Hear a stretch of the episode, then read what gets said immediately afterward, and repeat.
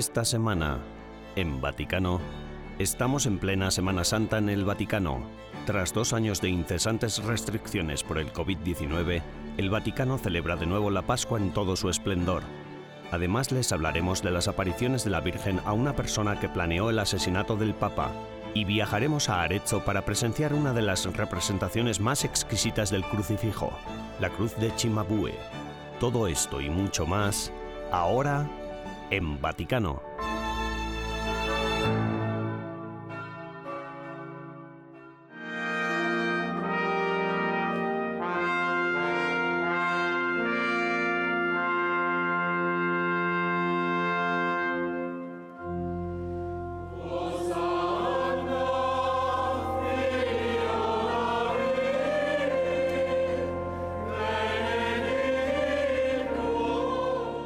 Después de dos años con sus confinamientos y sus continuas restricciones debidas al coronavirus, Roma por fin puede volver a celebrar la Semana Santa por todo lo alto.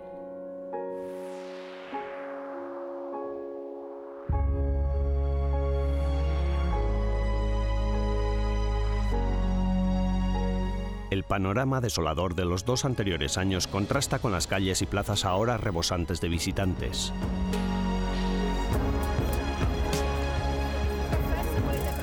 La Plaza de San Pedro ha vuelto a ser el centro de las celebraciones de la Semana Santa, atrayendo a decenas de miles de fieles para la liturgia del Domingo de Ramos y el mensaje y la bendición papal de Pascua Urbi et Orbi.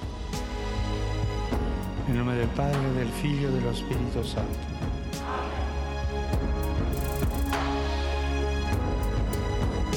El rezo del Vía Crucis del Viernes Santo volverá a realizarse en el siempre espectacular contexto de los muros del Coliseo. Este año, varias familias vinculadas a comunidades y asociaciones católicas que realizan actividades de voluntariado han sido las encargadas de elaborar las distintas reflexiones. En los dos últimos años, las liturgias papales y muchos otros eventos tuvieron que ser cancelados o eran accesibles casi exclusivamente por Internet o por televisión. Así había sucedido con el tradicional encuentro internacional de jóvenes universitarios en Roma llamado UNIF. Por fin la alegría y la juventud han vuelto a llenar las calles de Roma en Semana Santa. Más de 2.500 universitarios han acudido a la ciudad eterna para compartir unidos la experiencia de la Semana Santa, reflexionando y debatiendo sobre el tema del encuentro de este año, reconstruir juntos la fuerza de las relaciones humanas.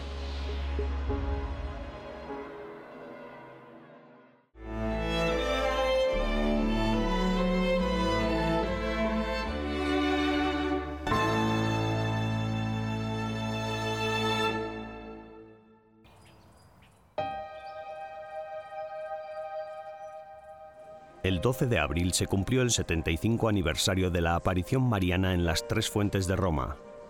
Bruno Cornacchiola, activista anticatólico que incluso llegó a planear el asesinato del Papa Pío XII, dijo que la Virgen se le había aparecido en repetidas ocasiones. Sucedió aquí mismo, dentro de esta gruta. La Virgen se le apareció a Bruno y le dijo, Soy la Virgen de la Revelación, tú me persigues, ahora basta, regresa al redil santo, que es la corte celestial en tierra. Así es como la Virgen lo llamó para que regresara a la Iglesia Católica, ya que, además de comunista, él era protestante adventista. Después de la aparición, Bruno pasó de ser un perseguidor de la Iglesia a su fiel defensor. La noticia de la aparición y su conversión milagrosa se difundió rápidamente, y la gruta se convirtió en un lugar de peregrinación y de gracia. Bruno testificó que la Virgen llevaba un vestido blanco atado con un cinturón de rosas y que estaba cubierta con un manto verde que la cubría desde la cabeza hasta los pies.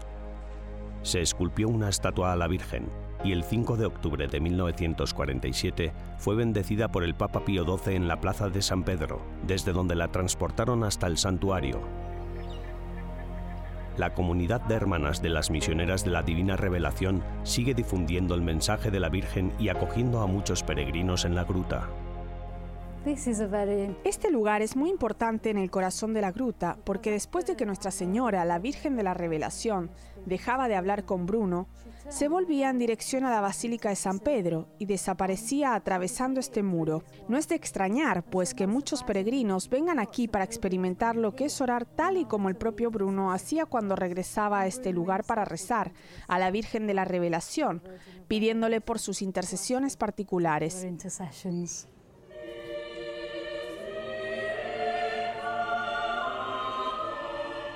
Hasta su muerte en 2001, Bruno continuó proclamando otras 28 apariciones que ahora están siendo examinadas por las autoridades eclesiásticas, aunque la diócesis de Roma ha permitido que continúen las peregrinaciones a la gruta, donde además tienen previsto construir un gran santuario.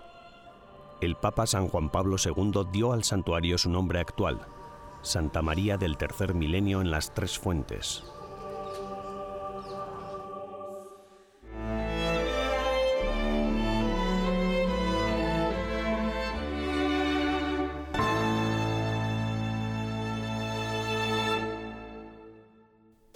Bienvenidos a las novedades del Vaticano de esta semana, las noticias más relevantes del Santo Padre y del Vaticano.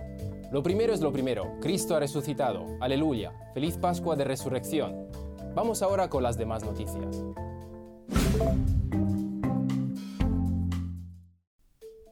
El Papa Francisco recibió las credenciales del nuevo embajador de Ucrania ante la Santa Sede, Andriy Yurash. Tras el encuentro, el embajador escribió en Twitter que la Santa Sede es un aliado honesto de Ucrania y que intenta hacer todo lo que está en sus manos para detener la guerra. Joseph Simon Donnelly es el nuevo embajador de Estados Unidos ante la Santa Sede. Donnelly presentó sus cartas credenciales al Papa Francisco y en un mensaje de video publicado por la Embajada de Estados Unidos ante la Santa Sede, dijo que se alegra de profundizar en los lazos con la Santa Sede y que él y su familia son orgullosos católicos. El ex senador estadounidense nació en Mazzapeca, Nueva York, y ha representado al estado de Indiana en el Senado de los Estados Unidos como político del Partido Demócrata desde 2013 hasta 2019. Después de que el Papa Francisco bendijera una nueva ambulancia, el cardenal Krajewski en persona la condujo desde Roma hasta Kiev, la capital de Ucrania, para regalarla el día de Jueves Santo.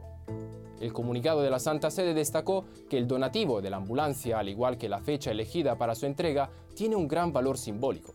El Papa Francisco desea arrodillarse ante los hombres y mujeres de Ucrania heridos por la guerra y dar así testimonio de su cercanía. El Papa Francisco, con motivo del 500 aniversario de la elección papal del Papa germano Adriano VI, se reunió con el personal y los seminaristas del Colegio Pontificio Teutónico. El Santo Padre destacó que los sacerdotes deben dar testimonio del perdón de Cristo. El Colegio Pontificio Teutónico es uno de los pocos colegios situados dentro de los muros del Vaticano, junto al edificio Santa Marta, residencia del Papa Francisco. También es la sede de la Archicofradía del Campo Santo, a la que también pertenece el Papa emérito Benedicto XVI. El Papa Francisco podría visitar el Líbano este verano, según un tuit del gobierno libanés del 5 de abril, el nuncio apostólico en el Líbano informó al presidente del país, Michel Aoun, de que el Santo Padre tiene previsto visitar el país en junio. Gracias por acompañarnos durante estas novedades desde el Vaticano. Disfruten del resto del programa. Soy Giulio Capeche para EWTN Vaticano.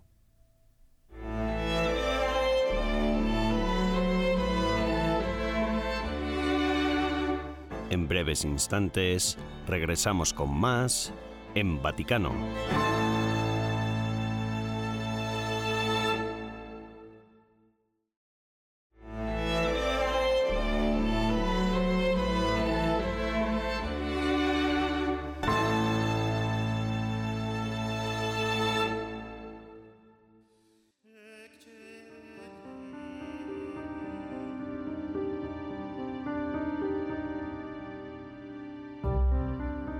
Largo del año litúrgico, la Iglesia celebra momentos solemnes como el nacimiento del Hijo de Dios en Belén o la venida del Espíritu Santo sobre los apóstoles. Pero de todos ellos destaca un tiempo litúrgico alrededor del cual todo gira, el Triduo Pascual.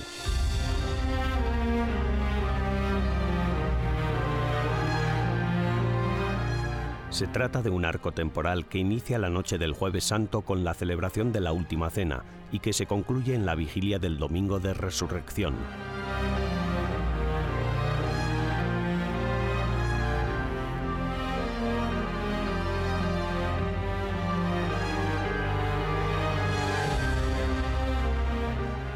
Largo de estos tres días litúrgicos, que corresponden a cuatro días del calendario civil, la Iglesia celebra la institución de la Eucaristía y del ministerio sacerdotal, la pasión y muerte del Hijo de Dios, su descenso al abismo y finalmente su resurrección. Pero para vivir este tiempo litúrgico plenamente es necesario entender el significado de cada gesto, de cada símbolo, de cada celebración Solo de esta manera el cristiano puede participar con Cristo en cada uno de los momentos que diseñaron la salvación de la humanidad.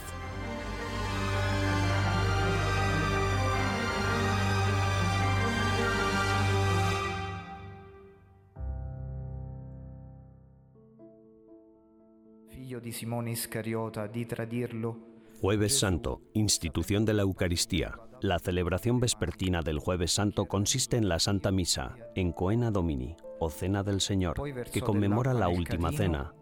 El Evangelio del día narra a los fieles los últimos momentos de Jesús con los apóstoles antes de su arresto, pasión y muerte. Durante esa noche, la Iglesia celebra la institución de los sacramentos de la Eucaristía y del orden sacerdotal. Tras la homilía, el sacerdote procede al lavatorio de los pies, que conmemora el gesto que Jesús cumplió antes de anunciar a los apóstoles la traición por parte de uno de ellos. Lavando, secando y besando los pies de sus discípulos, el Hijo de Dios da a la humanidad un mandamiento nuevo, el amor fraterno entre todos los hombres, sin condiciones.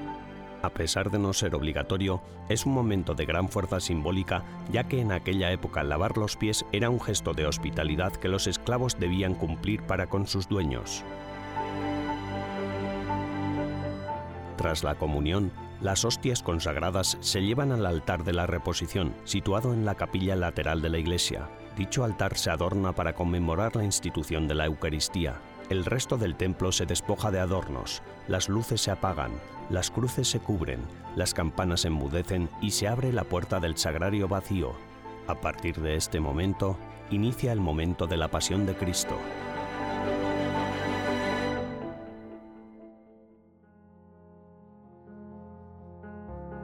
El Viernes Santo es un día alitúrgico, porque no se celebra la Santa Misa.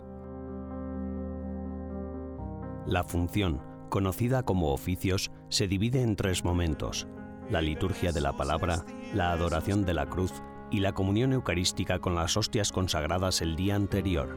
No hay oraciones de introducción y la celebración solemne inicia con la oración silenciosa de toda la asamblea arrodillada. Tras la lectura completa de la pasión y muerte de Cristo y solo después de la adoración de la cruz, los fieles se acercan a recibir la comunión. En el caso en el que no se distribuyan todas las hostias consagradas el día anterior, éstas se guardarán en otro lugar, fuera del templo. A partir de este momento, en la iglesia no habrá una presencia real del cuerpo de Cristo. Un luto físico y espiritual que durará hasta la celebración de la vigilia del domingo de resurrección.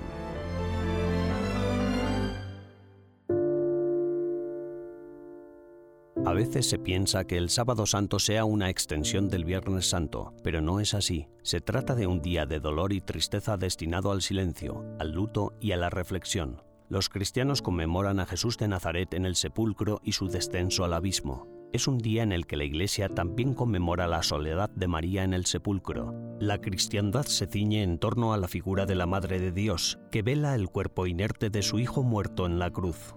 Durante todo el día, los únicos sacramentos que se suministran son la penitencia y la unción de enfermos. Llegado el anochecer del sábado santo, la Iglesia celebra el evento más importante del año litúrgico. La Noche Santa durante la cual la humanidad aclama con júbilo la resurrección de Cristo que ha vencido a la muerte. Durante la vigilia, el agua y la luz son los signos protagonistas la luz. La Santa Misa inicia con la iglesia totalmente a oscuras. Se enciende un fuego en el atrio y se bendice. Con la llama bendecida se enciende el cirio pascual. símbolo de Cristo resucitado. En procesión, los diáconos y celebrantes caminan hacia el altar y encienden las velas de los fieles. El templo comienza a iluminarse poco a poco. El agua, tras la homilía, tiene lugar la liturgia bautismal. Se bendice el agua de la pila con un rito de exorcismo especial y se canta la letanía de los santos. Los fieles presentes renuevan sus promesas bautismales y el agua bendecida se usará para bautizar los nuevos cristianos de ese año. Finalmente, se celebra la liturgia eucarística. En el momento de la comunión se suele realizar la Eucaristía bajo las dos especies, pan y vino. La procesión de comunión se viste con cantos jubilosos y al final de la vigilia pascual el celebrante bendice la asamblea que proclama el Magnificat, canto de María. Termina así el triduo pascual.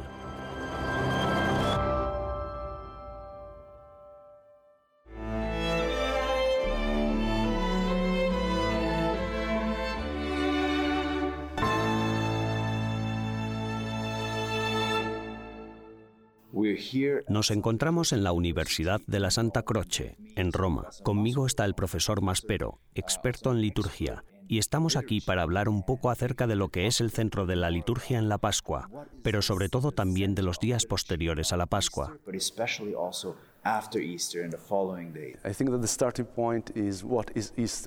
Creo que el punto de partida es considerar qué es la Pascua. No es como un partido de fútbol o una serie de televisión que dan comienzo un domingo cualquiera.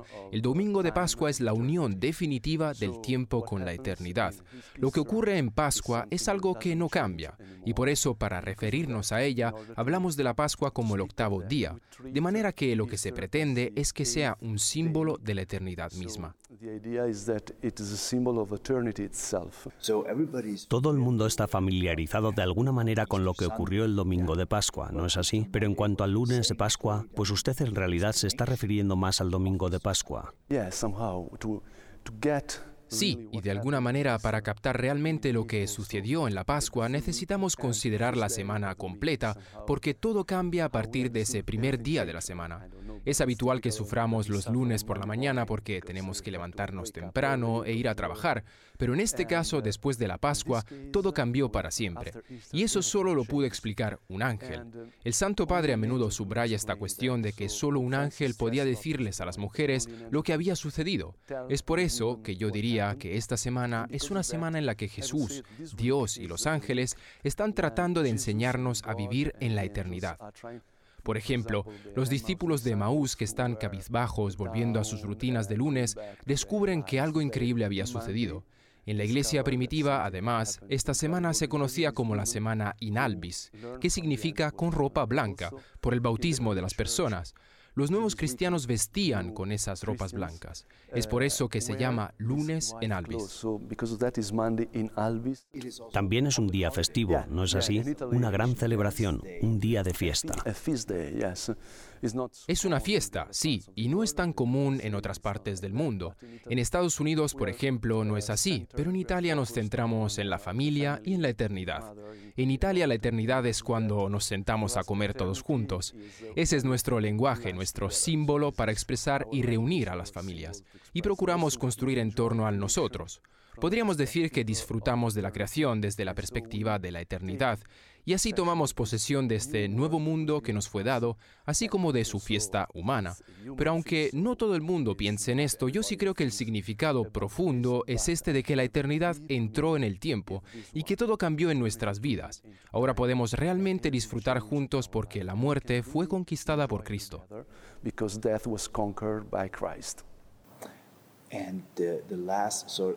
¿Cómo se muestra en la liturgia la continuación de la Pascua hacia Pentecostés?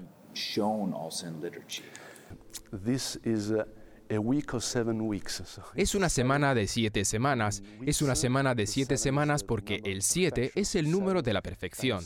Así que siete por siete es la dimensión más perfecta que podemos expresar.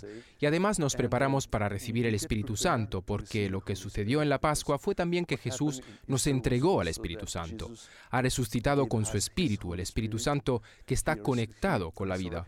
Y nosotros recibimos este Espíritu que no es el nuestro, sino que es el Espíritu infinito y eterno de Jesús. Y todo cambia con Él. Es por eso que debemos aprender a vivir según el Espíritu. Por eso los discípulos tuvieron que hacer eso y prepararse a través de los domingos después de la Pascua para recibir el Espíritu Santo, que es el nuevo consejero. Es la persona, la persona divina, que está siempre con nosotros, que nos recuerda a Jesús y que de alguna manera nos hace uno con Él. Padre, muchas gracias. De nada, muchas gracias.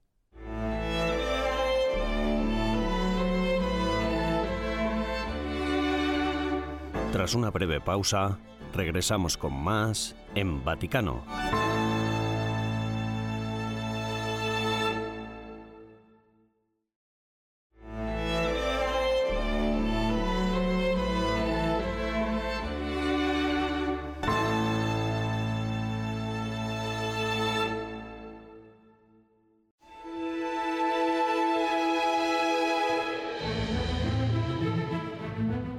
Florencia, Italia, 1240. Durante el siglo XIII, el mundo vive una transformación en su manera de interpretar la realidad. Es un momento de tensión entre dos grandes épocas, los últimos años de la Edad Media y el tímido inicio del Renacimiento. En septiembre de 1240 nace Ceni di Peppo, pintor florentino, conocido internacionalmente con el nombre de Cimabue. A pesar de recibir una formación artística bizantina, Cimabue va más allá, delineando con su obra el pasaje del arte bizantino hacia un arte más expresivo.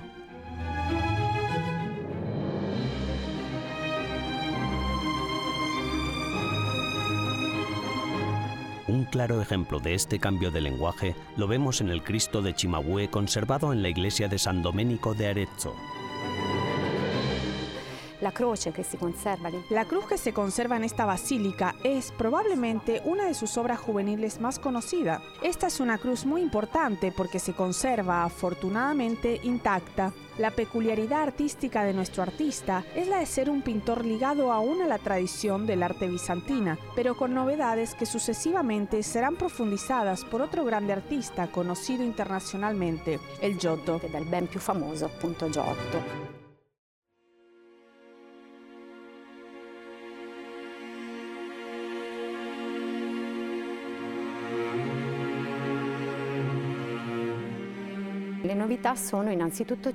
Las novedades son sobre todo, como podemos ver en nuestra cruz, delante de la cual no se puede no probar entusiasmo, sea por los colores utilizados, sea a causa de la expresividad del cuerpo de Cristo. Jesús, Hijo de Dios, hombre como nosotros, es crucificado y sufriendo muere como hombre en la cruz. El cuerpo crucificado es un cuerpo herido. El diseño del cuerpo es excesivamente arqueado. Respecto a las representaciones precedentes, nos encontramos ante esta nueva iconografía del Cristo en la cruz, el Cristo Patience.